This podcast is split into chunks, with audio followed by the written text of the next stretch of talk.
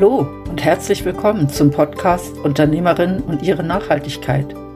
Erfahre von Unternehmerinnen, wie sie in und mit ihrem Business zu mehr Nachhaltigkeit beitragen. Lass dich inspirieren und finde so den nächsten Nachhaltigkeitsschritt für dein Unternehmen. Mein Name ist Christine Abbühl und ich wünsche dir viel Spaß bei dieser Podcast-Folge.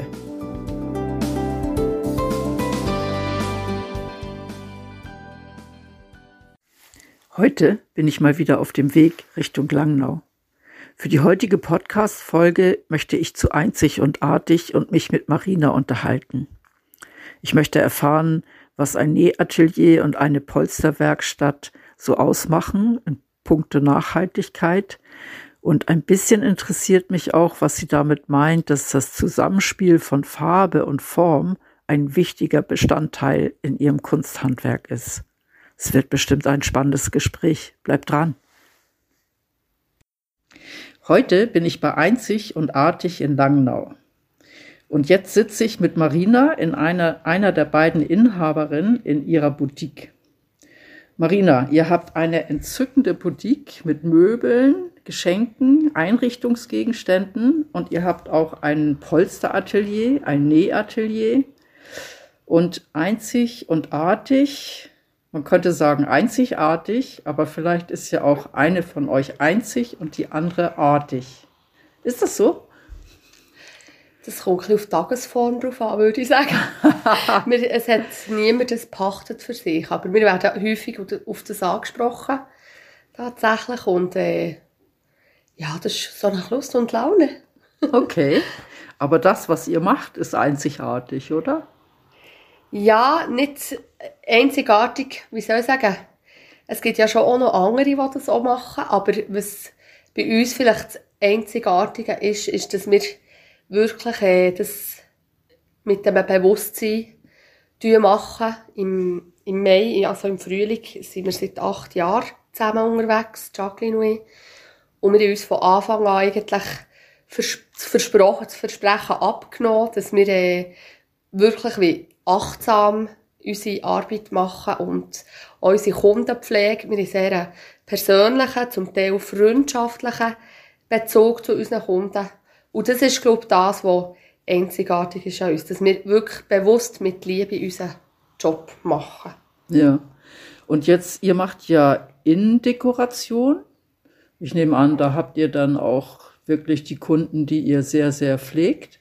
Aber tut ihr die Polster-Sachen nur für die Kunden machen, wo ihr auch die ganze Integration macht? Oder kann man auch sagen, ich habe hier einen schönen alten Sessel und der sieht jetzt nicht mehr so schön aus und kannst du mir den wieder zurecht machen?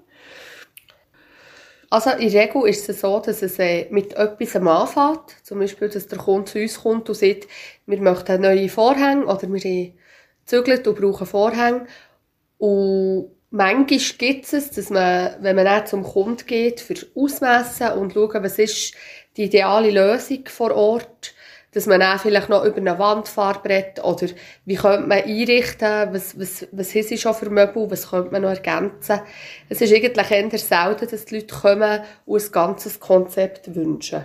Wir sind ah, wirklich okay. schon die Handwerker. Aber wir haben auch schon ein Kinderzimmer dürfen kreieren und so. Aber das ist wie durch das, dass wir noch, in Anführungsstrichen nur zu zweit sind, ist es natürlich äh, halt sehr aufwendig, weil neben Beraten und Ausmessen und Montieren müssen wir ja so alles selber produzieren. Also wir machen wirklich von A bis Z ja alles selber. Und darum ist eigentlich, äh, ja, die Leute ändern vielleicht nicht zu einem Innenarchitekt oder so. Das ah, okay. Genau. Das heißt, die Möbelstücke, die stellt ihr zum Teil dann auch selber her? Oder tut ihr sie nur aus dem alten Stück wieder ein schönes neues Stück machen? Wir tun eigentlich einfach re restaurieren. Also ja. die Leute kommen mit einem Stück, mit einem Sofa zum Beispiel, mit einem Hirschsofa, ähm, und wollen das einfach neu restaurieren und dann schaut man dann schauen, was alles gemacht muss werden, ja. Mhm. Genau. Aber wir haben selten, also, wir, wir ich wette, das wäre mein grosser Traum eigentlich mal, ein Sitzmöbel zu designen. Ähm, aber das hat im Moment wie gar nicht Platz, was so völlig okay ist. Ja. ja. Genau. Jetzt, ich habe gesehen auf eurer Webseite, ihr macht so verschiedene kleine Aktionen, wo, wo man gut merkt, Nachhaltigkeit ist euch sehr wichtig. Ähm, wenn ihr jetzt so ein Möbelstück wieder aufarbeitet, in, inwieweit kannst du dann sagen, ich arbeite da nachhaltig oder ich kann gar nicht nachhaltig arbeiten? Also die Nachhaltigkeit ist sicher, liegt in, im ersten Schritt schon. Und das macht der Kunde, indem er zu uns kommt. Das hilft, ist eigentlich für uns wie die Basis, dass wir nachher etwas Nachhaltiges machen können. Mhm. Äh, weil der Kunde sich entscheidet, ich tue das Möbelstück nicht ähm, entsorgen, sondern ich will es wiederbeleben, ich will ihm wieder äh, Wertigkeit geben. Und das ja. tun wir eigentlich dann wie, ja, möglich machen, dass man eben nicht ein neues Sofa kauft, äh, sondern wenn der Stoff einfach wüst ist, dass man wirklich dort hier einfach kann Sofa an sich behalten, wo vielleicht oftmals sind so Lieblingsstücke, mhm. wo perfekt von Grösse her, das ist immer bei den Sofas Thema. Das ist genau, wir haben so lange gesucht, sagen die Leute auch, dass das genau in diese Ecke passt und jetzt wissen wir nicht. Und, und das ist auch tatsächlich das, was für uns spricht, einfach, dass der Kunde kann eigentlich das Möbel an sich behalten, aber vielleicht mal äh, einen anderen Stoff, andere Farbe wählen. Der Geschmack verändert sich auch. Und dann tut man vielleicht nur den Bezug wechseln, oder? Mhm. Und den Bezug, das sind Stoffe, die ihr selber irgendwo bezieht. Ähm, sind das speziell nachhaltige Stoffe oder sind das einfach Möbelstoffe, ganz klassische? Ähm, das sind eigentlich Möbelstoffe, genau. Das müssen Möbelstoffe sein, rein von, Schür, ähm, von der Schürtouren her, weil die müssen wahnsinnig gut beanspruchbar sein. Ja. Ähm, das Ding ist jetzt so, im Moment ist das ein riesen Thema mit dem veganen Leder und so. Dort hier ist ja ein bisschen die Problematik, dass das ja auch muss hergestellt werden irgendwie. Und das ist dann manchmal auch nicht so einfach, das äh, ökologisch zu produzieren, so etwas, oder? Ja. Ähm, was aber nicht so heisst, dass man das nicht machen soll, das tut sich ja auch weiterentwickeln. Und bei den Möbeln und auch bei den Vorhangstoffen ist es so, dass die Firmen die wirklich äh, sehr, schau jetzt zum Beispiel Creatio Baumann von Langenthal, wo wir ja. sehr eng mit ihnen zusammen arbeiten. Wir haben, also unsere Vorhangstoffe tun wir nicht ausschließlich, aber fast ausschließlich von ihnen beziehen. Und sie sind dort sehr achtsam. Das ist eine Firma, die müssen das heutzutage. Ja. Oder auch, wir haben Quadratstoffe oder Romo, die sind von England. Die, die haben schon ihre Zertifizierungen, die sie müssen haben aber jetzt so ein Ökostoff oder Biostoff, das ist wie nicht möglich. Sogar eine, eine Linie, die man für die Vorhänge braucht, ist eigentlich nicht mehr, wie soll ich sagen, manchmal kommen die Leute sagen, das muss ganz natürlich sein, wir wollen gar keine Schadstoffe, aber die Linie, für das die diesen Ansprüchen genügt, die wir alle heutzutage haben, äh, die, die wird durch so viel besser gezogen die, die Faser, oder? Das ist nicht mehr wie früher, wo man eine Linie wirklich äh, ganz, äh, wie soll ich sagen, rudimentär hat eigentlich verarbeitet. Ja. Das, das kann man schon nicht mehr vergleichen, ja. ja. Aber sicher die Grundhaltung vom Unternehmen ist sehr wichtig. Und darum ist, halt, ist der Preis in der Regel auch ein bisschen höher als also die wirklich sehr günstigen, preiswerten Gewebe. Aber das wie wir, und haben wir eigentlich auch gar nicht so.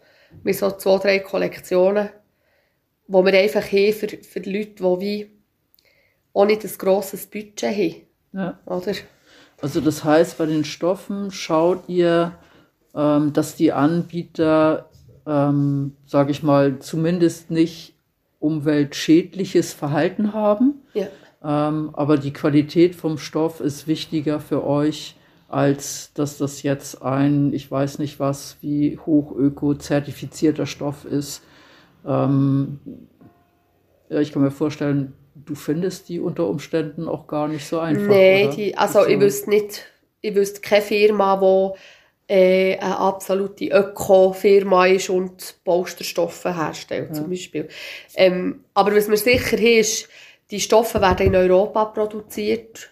Ja. Ähm, das ist sicher sehr wichtig. Oder eben sogar das Langental. Dort achten wir sicher drauf. Und dass es eben, wenn es irgendwie geht, nicht von China ist oder so. Das, ja. äh, aber jetzt wirklich so eine Öko-Firma, das... Ja. Weil das Problem ist darum manchmal schon auch ein bisschen, muss ich sagen, ähm, dass sehr viele Leute heute bei uns, sieht man so, das Fäufi und das Weckli und das Münchi vom Beck, oder? Es sollte günstig sein, ja. es sollte möglichst ökologisch sein, aber dann muss es alles können. Es, darf, es muss eine Farbechtheit aufweisen, es muss strapazierfähig sein. Wirklich einfach sehr hohe Ansprüche. Und das ist durch, das ist echt nicht möglich. Ja. Oder? Weil, um. Ähm. weil Naturfaser eben sehr sensitiv sind, oder? Ja. Und eben zum Beispiel die Farbqualität. Das ist eine Leine, ein Bauen, eine Seide. Die sind viel sensitiver als ein synthetisches Gewebe. Ja, das kann ich mir vorstellen. Ich meine, wenn ich mir ein Sofa beziehen lasse, das ist ja nicht, das kostet nicht nur 2,50 Franken, sondern es hat seinen Preis.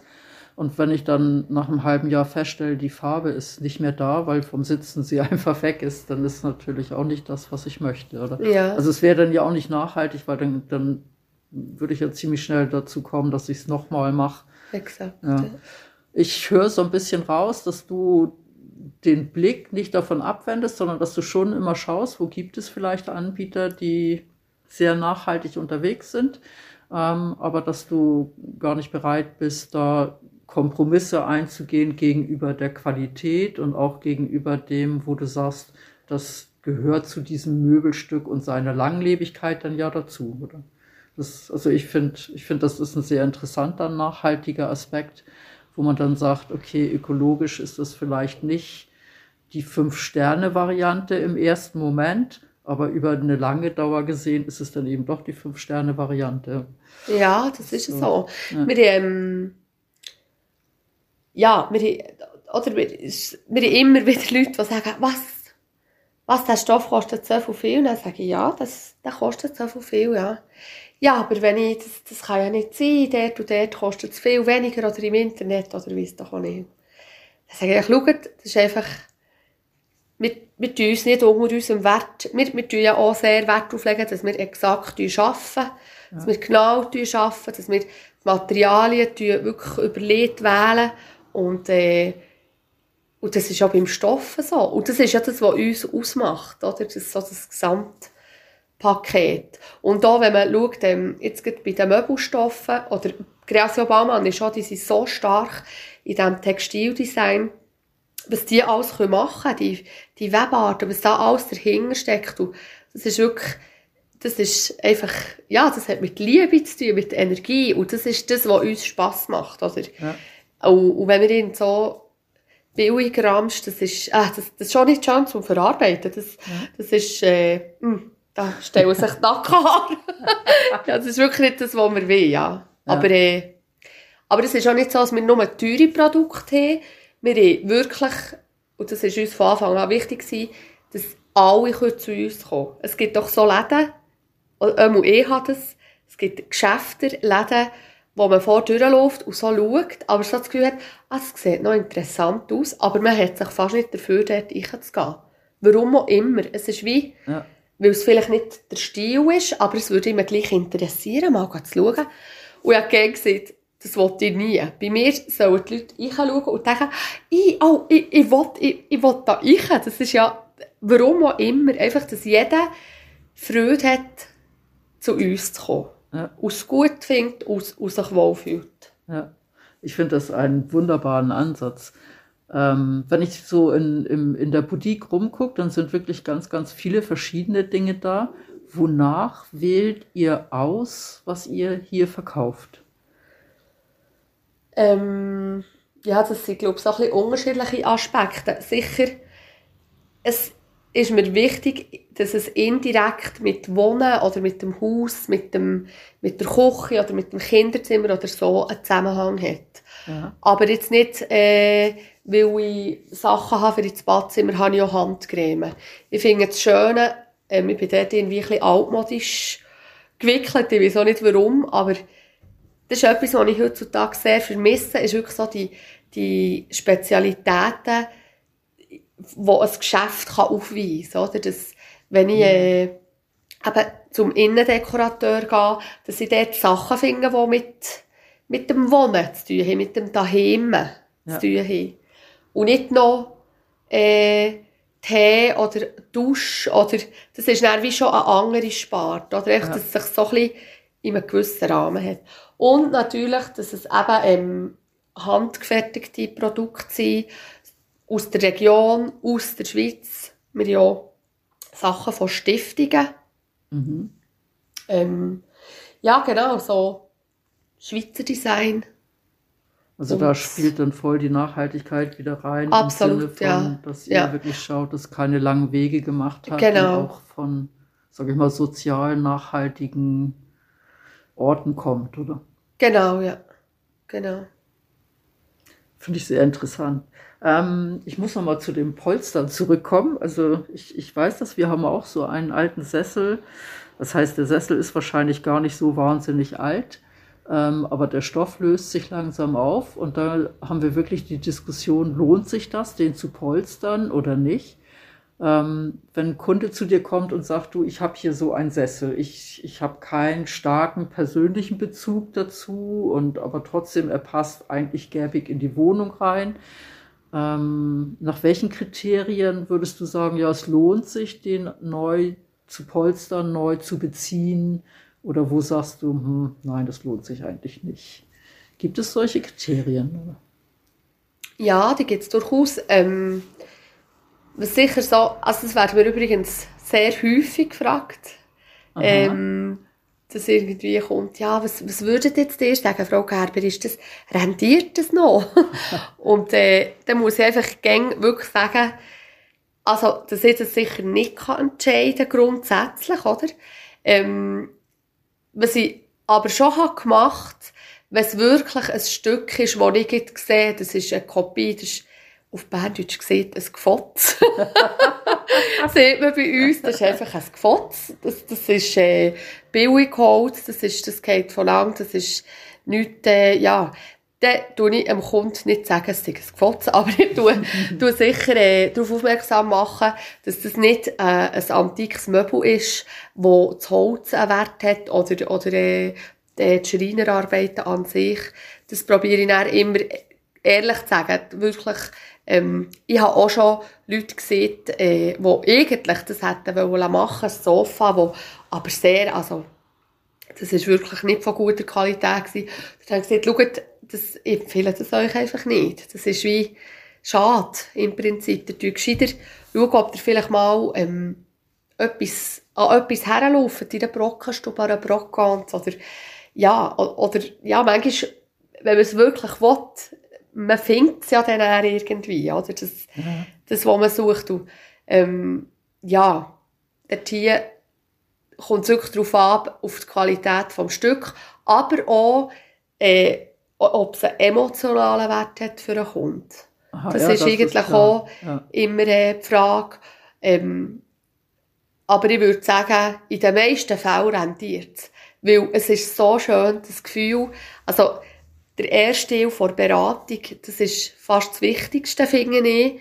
Und dort lassen wir uns auch gerne sehr viel Zeit. Ähm, wir schauen wirklich äh, ausgiebig das mit den Kunden anschauen. Wie ist, welche Materialien wählt man, wenn man entweder ein traditionelles Poster, das wirklich noch wie vor 100 Jahren mit Möbelfedern und Roshaar und Kokosfasern, Jutengewebe so, mhm. wünscht man entweder das oder lieber ein Schaumstoffpolster, wo ähm, halt eine moderne Art von, von Posterei ist. Das, das findet man raus. Und äh, ja, durch das bekommt es dann auch wieder einen Wert. Oder all die Gespräche also zum herausfinden, wer, wer ist die Person. Es ist wirklich eigentlich sehr intim, manchmal auch. Oder? Ja. Ich gehe zu diesen Leuten hin und, und lernen die Leute kennen. Ich, wenn es ein Bärli ist, äh, lernt man kennen, was sie sind für eine Kultur, wie reden sie zusammen. Also es ist, ich finde es wirklich enorm spannend, äh, mit den Leuten näher zusammen herauszufinden, was möchten sie. Und dann, wenn das Möbel fertig ist, und ich bringe das, oder sie können es holen, das ist der schönste Moment.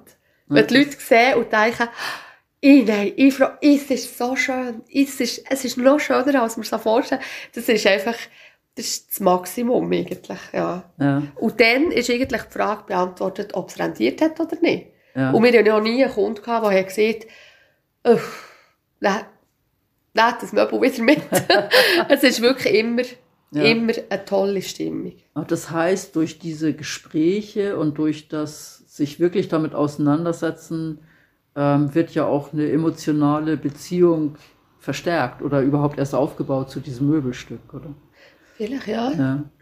Ich möchte nochmal zurückkommen. Am Anfang hast du gesagt, wenn das minderwertiges Holz ist ähm, oder irgendwie die Qualität nicht stimmt. Das heißt, wenn, wenn ich mit so einem alten Sessel komme und das ist wirklich minderwertiges Holz, das ist kein antikes Stück und der fällt schon fast auseinander, dann lohnt es sich wahrscheinlich nicht. Aber wenn der ganze Rahmen und alles noch stabil ist, auch wenn es nicht hochwertig ist, sage ich mal, könnte es sich unter Umständen trotzdem lohnen, einfach weil ich dann nicht ein ganz neues Möbelstück kaufen müsste, sondern ein altes weitergebrauchen kann, oder? Ja, dort ist einfach das ist auch so ein bisschen paradox irgendwie, wenn man ein Möbel hat gekauft mal, vielleicht vor ein paar Jahren, sagen wir jetzt von einem Grossist, von einem, Ja. äh, ja, und dann hat man vielleicht 800 Franken gezahlt für das Stück und dann bringt man es uns und wir machen es komplett durch. Das Polster muss man neu machen, weil dort ist in der Regel auch so, dort ist das Polster auch nicht mehr gut, oder dort ist man, kann man nicht mehr retten, oder? Ja, Das ist das Problem, weil, weil es eigentlich von Basis bis zum, also vom Holzgestell bis zum Stoff, ist es eigentlich, ja, es ist einfach, äh, andere Qualität, schon von der Arbeit. Ja. Ähm, und dann kann man dort wie nicht, nicht so drauf aufbauen. Und wenn es dann irgendwie drei, viermal so viel kostet, dann stellt sich einfach die Frage, ja, dann wäre eigentlich dann der Idealgedanke, wenn man dann überlegt, okay, du was, ich lasse jetzt das nicht machen, aber das, was ich mir jetzt leiste, als Ersatz, ist von guter Qualität. Also, dass man dort dann wie merkt, äh, ja, wenn ich mir jetzt so etwas leiste, das in de- diesem Preissegment ist, vielleicht, ja, jetzt ein, ein Sessel für 2000 Franken, 3000 Franken, den kann ich aber dann in 15 Jahren, kann ich den mit einem guten Gefühl, kann ich den neu beziehen. Wenn es ein Klassiker ist, oder wenn es wirklich etwas äh, Robustes ist, oder? ja. Okay, jetzt verstehe ich. Der Hintergedanke ist, der hängt eigentlich auch mit dem Preis zusammen, weil Ah, das immer, Stück ja. durch die mindere Qualität muss so viel gemacht werden. Es ist nicht einfach nur neuer Stoff drauf, sondern es muss wirklich das ganze Ding wieder aufgebaut werden, sozusagen. Das kostet natürlich viel Zeit und Ja. viel Material. Das ist interessant. Ähm, du hast ganz am Anfang gesagt, da hast du vom veganen Leder gesprochen. Ähm, arbeitet ihr auch mit Leder oder arbeitet ihr nur mit Stoff? Wir tun auch Leder verarbeiten.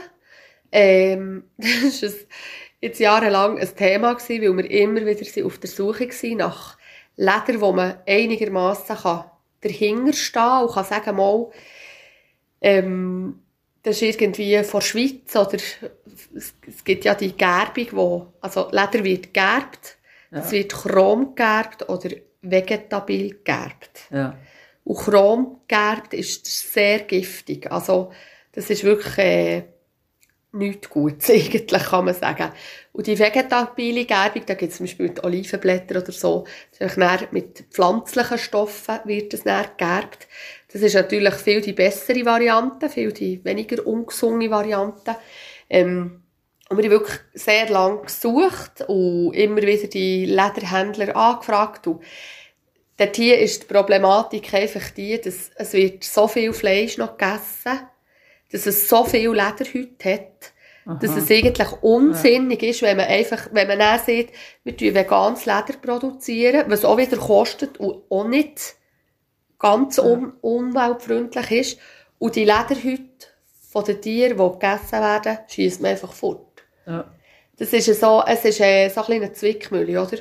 Aber was sicher ist, wir haben dann gefunden, oder ähm, zum Beispiel Hüte aus Argentinien, die sind riesig, die züchten die Tiere, der Tier ist je grösser, je besser, oder? Ja. Die, die, die werden einfach gezüchtet auf Grösse, auf Fleisch und Masse. Ergo sind dann die Hüte viel grösser und auch günstiger, weil man mehr Fläche hat, Ja. wo man kann verarbeiten kann. Und wir haben wirklich uns gegen so ein bisschen gewehrt, weil die Tierhaltung auch nicht so ganz, ja, in Argentinien läuft das einfach ein bisschen anders, oder auch in Amerika ist ja Katastrophe der Tiere, wie die Tiere gehalten werden. Und jetzt haben wir letztes Jahr endlich jemanden gefunden, der wirklich, sogar hier in Langnau, ähm, eine Firma, und die haben Schweizer Hüte, die mhm. vegetabil geerbt werden.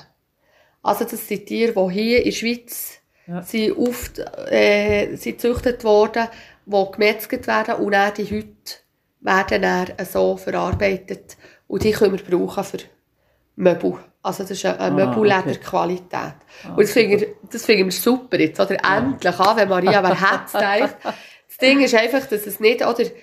Dort kommen wir dann wieder zu dem, was ich vorhin schon habe gesehen mit dem Fäufi und Zweckli und das Münchi vom Beck. Ja, es hat einfach schwarz, billig. rot, braun und beige. Fertig. Ah, okay. Ja. Aber die Leute wollen natürlich, auch wenn dann alle schwarz oder cremefarbig rauslesen, wie alle die ganze Sparte an Farben sehen, oder? Das ist wie, es ist manchmal total schräg. Ja.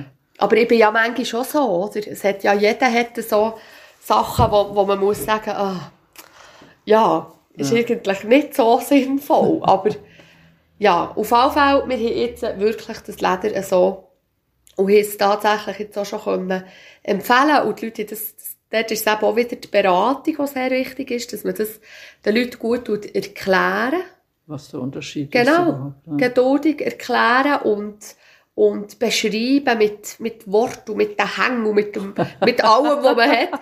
Und, und dann ist das eigentlich, wenn man das gut macht, dann, dann sind die Leute sehr begeistert und, und, und sagen, oh, ja, das stimmt. Das ist eigentlich sehr, sehr gut. Also, mal, wir, nein, und dann, sind die ganzen schönen Farben auf das Mal gar nicht mehr so wichtig und dann Länge vier Farben zur Auswahl. Ja.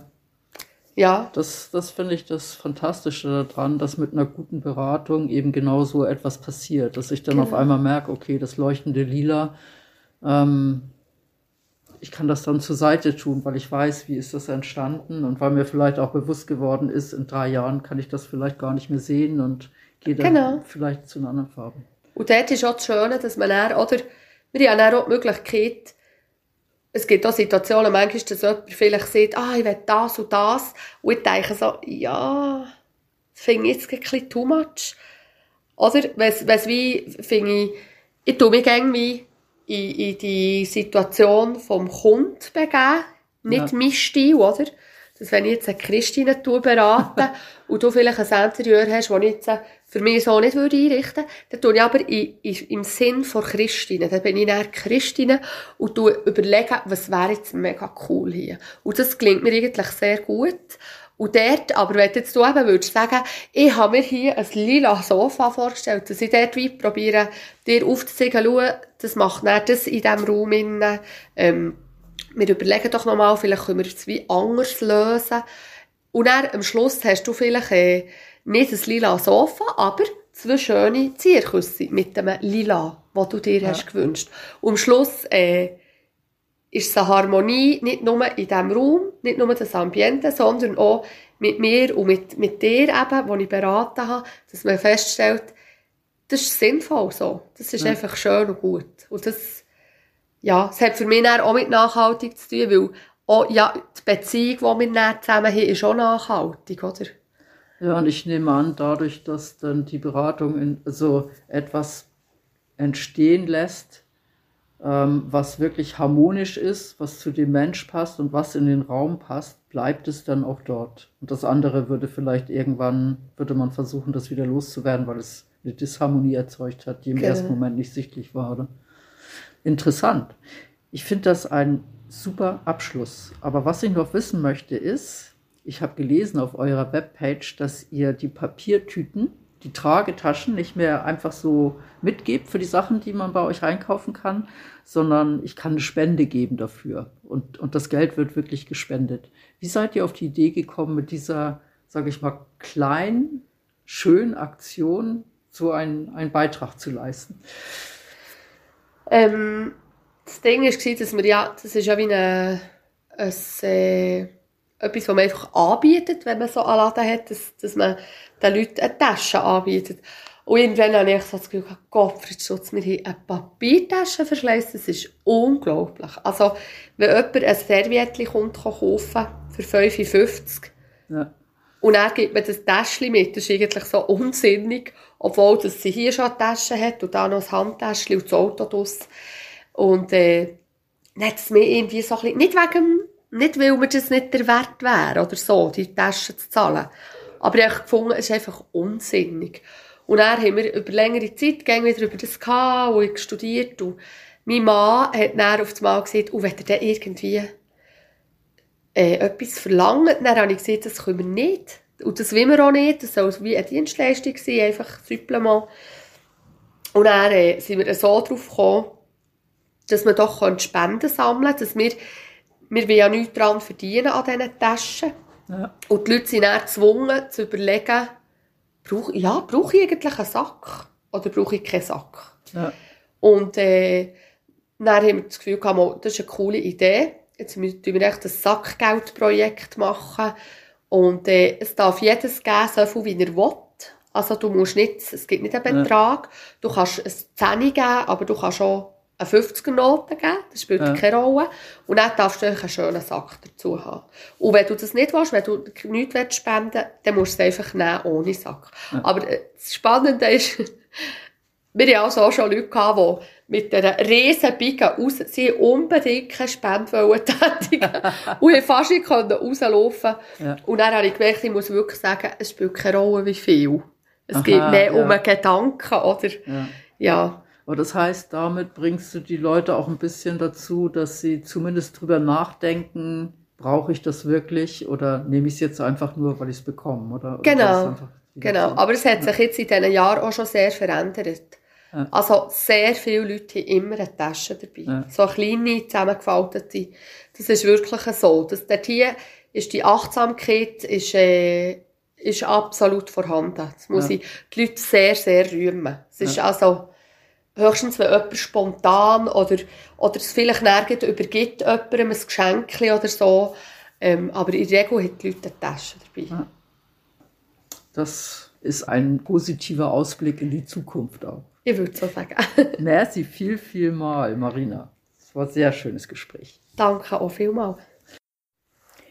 Aus dieser Folge mit Marina von Einzig und Artig habe ich etwas mitgenommen, was mir vorher nicht so ganz bewusst war vielleicht. Wenn die ökologische Nachhaltigkeit nicht die Fünf-Sterne-Variante ist, dann kann die Lebensdauer das durchaus wettmachen. Ein interessanter Ansatz. Danke, dass du diese Podcast-Folge von Urpunkt gehört hast. Mein Name ist Christine Abbühl und ich begleite Menschen und Unternehmen auf ihrem Weg zu mehr Nachhaltigkeit.